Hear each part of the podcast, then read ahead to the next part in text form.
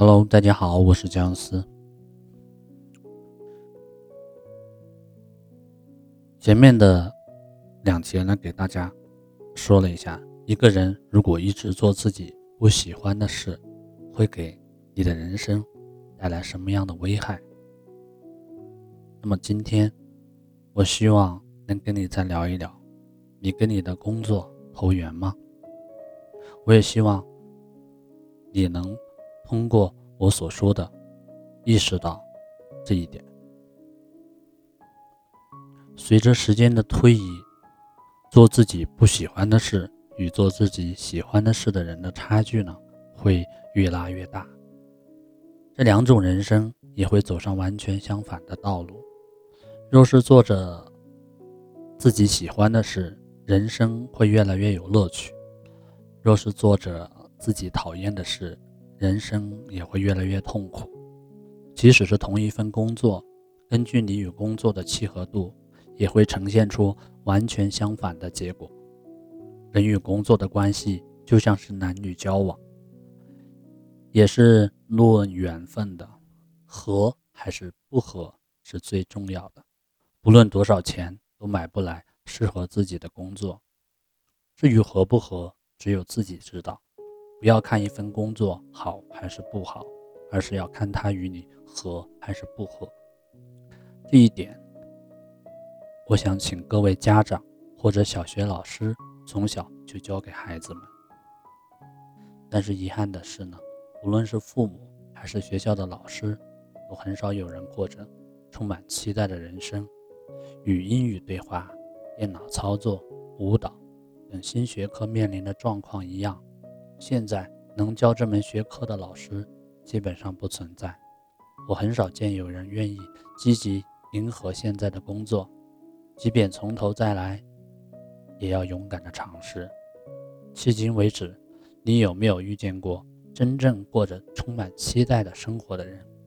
答案因人而异，也许。几乎就所有人都不曾记得自己遇见过。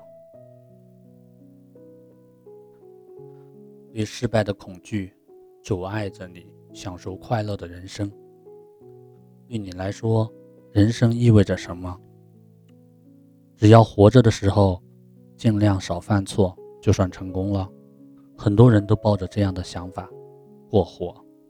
是的，这就是恐惧失败。这种恐惧，从选择从选择上哪个初中或者高中的时候就开始，对于大学、公司和另一半的选择也会产生影响。不少人挑选工作或者伴侣的标准都是看似有把握。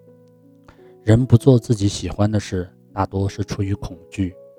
成功者几乎都不会畏惧失败，不仅如此，他们往往将失败。看作是到达成功路上的游戏关卡，他们虽然会对失败感到不爽，但却不会觉得恐惧。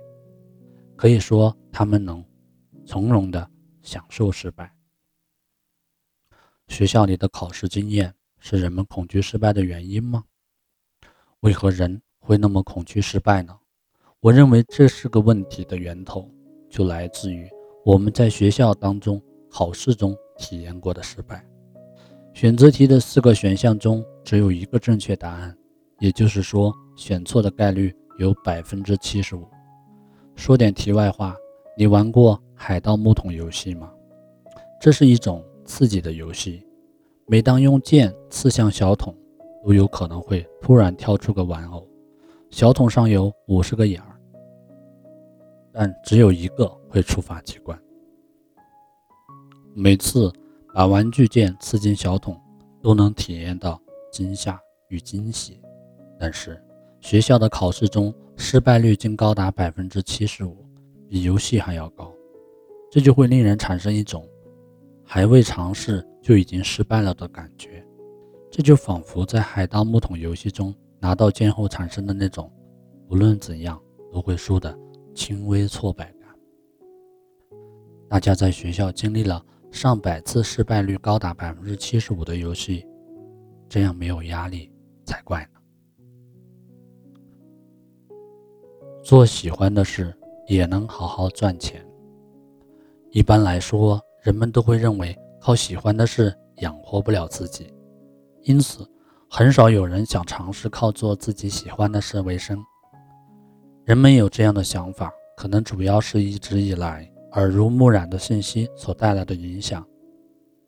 例如，不知名的音乐人、演员以及不走运的搞笑艺人，他们就是靠热爱养活不了自己的典型。若是顶尖艺人，其收入能以亿为单位计算，但许多拍戏的年轻人都会在小饭馆兼职以维持生计。你的脑海中也许浮现出了这样的生活朋友的身影。人们通过媒体等渠道了解到无名艺人们的艰难处境后，就会愈发觉得只靠做自己喜欢的工作来养活自己太难了。另外，即使企业，即使创业，也会很快失败。这种固有印象也会在此之上再增加一层阻碍。从某一方面来看，事实也确实如此。因而，最终我们确信做自己喜欢的事就是冒险。可是，与这一常识相反，这个世界上有些人就可以通过热爱知识赚钱。他们并不是靠继承了家产，而多是凭借自己的双手发家致富的。那么，通过做自己喜欢的事赚大钱的人是什么样的呢？我们平时在电视上或杂志上看到的成功人士，总能感受到巨大的阶级差距，觉得他们和自己有着天壤之别。那是因为只有那个级别的人才能上电视而已。我们应当关注的是小有所成的人，就是收入略高于普通工薪族的那群人。这样的人远比你想象中要多得多。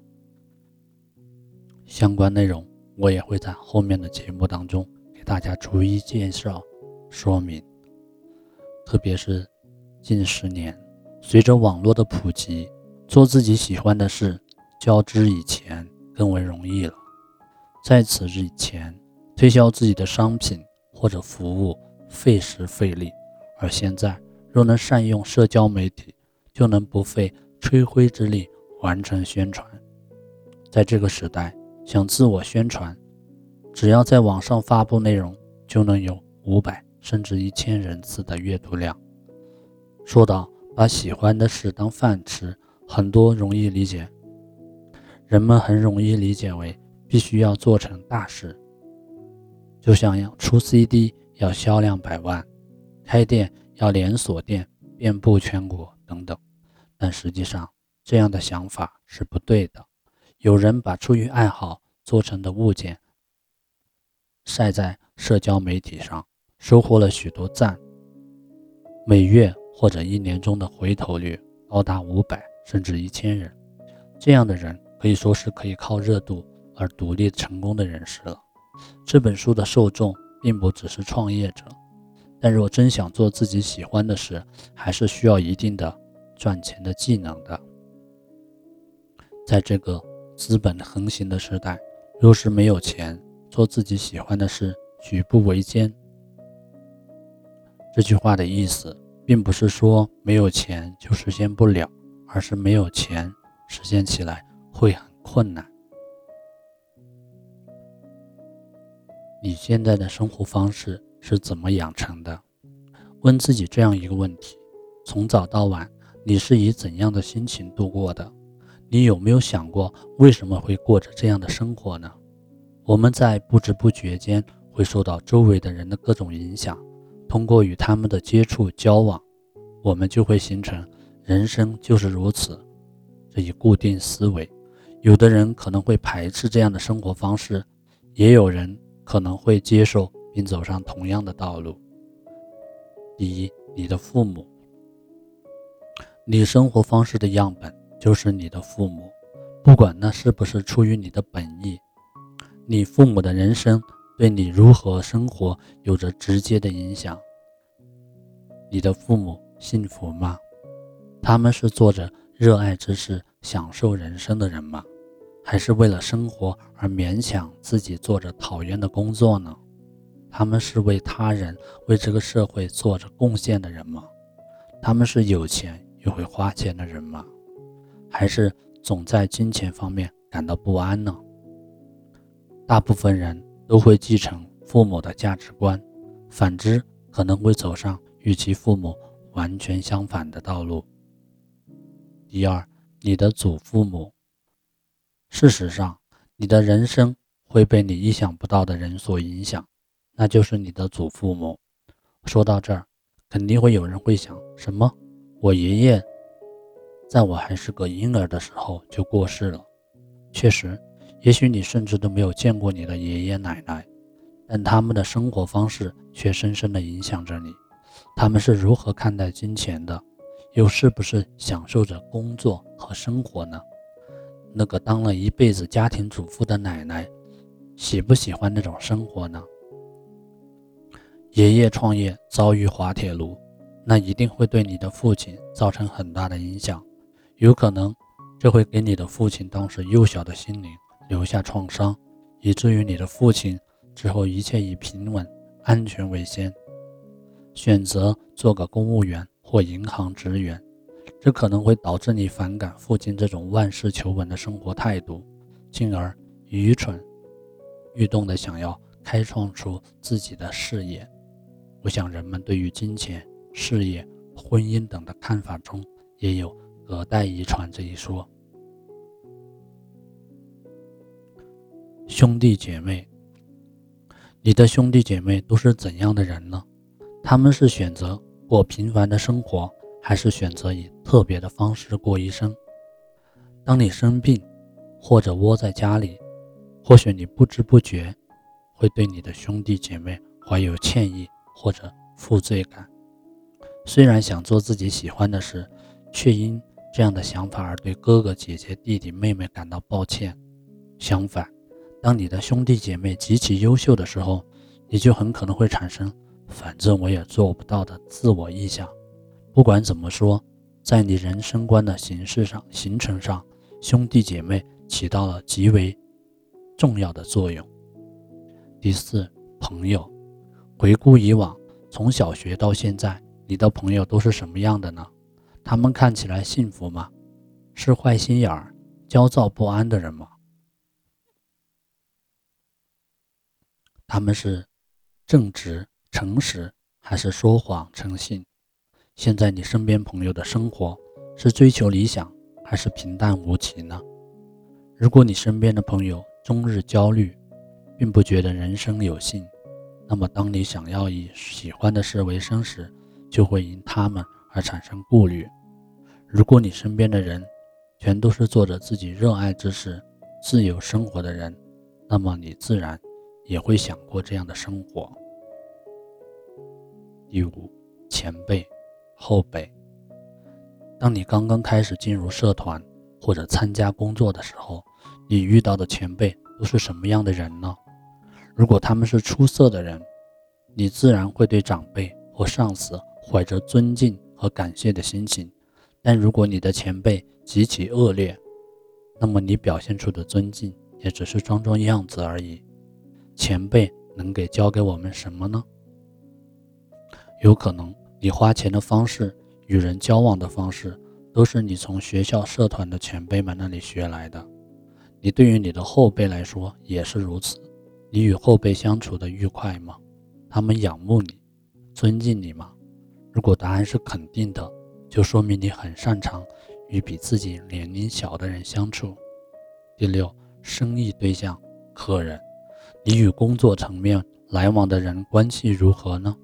如果你与他们的关系好，那你自然而然就会对生活充满了安全感。但如果你在工作中遇到的总是烦躁易怒的，那你也会受到他们的影响。当你提出想做自己喜欢的事的时候，他们会拍手称好并支持你吗？